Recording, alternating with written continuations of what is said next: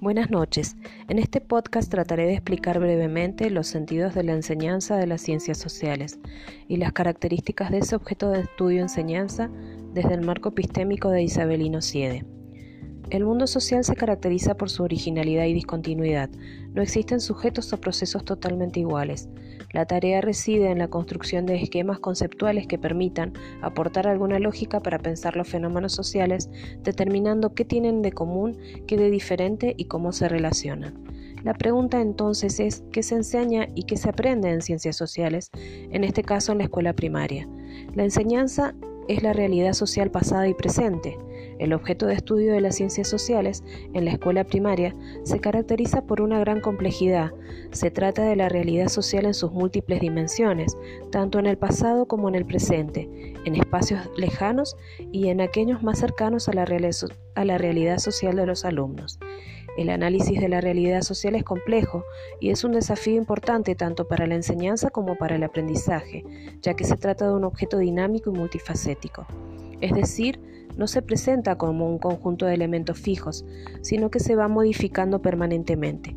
La sociedad, sus integrantes y la interrelación entre ellos atraviesa cambios a lo largo del tiempo. Aún en un mismo tiempo histórico, las sociedades difieren en los diversos espacios y territorios. El primer ciclo propone la enseñanza de sociedades diversas a través del estudio de la vida cotidiana de los niños. Se valora el estudio de la vida familiar y cotidiana a través de grupos y personas en el pasado cercano para estudiar la realidad social. En el segundo ciclo, con la finalidad de favorecer el carácter gradual en los contenidos, se complejizan los procesos sociales y espaciales propuestos. Se asume la enseñanza de la vida social y la organización de diferentes territorios. La enseñanza del área apunta entonces a ofrecer a los alumnos un conjunto de herramientas conceptuales y a vincularlos con una diversidad de elementos y de modos de conocer que les permitan analizar y comprender la compleja realidad social en el pasado y en el presente. En resumen, podemos decir entonces que el objeto de estudio de las ciencias sociales es la realidad social, pero esta presenta múltiples facetas y con variadas dimensiones de análisis, y que cada actor la comprenderá de acuerdo a sus experiencias.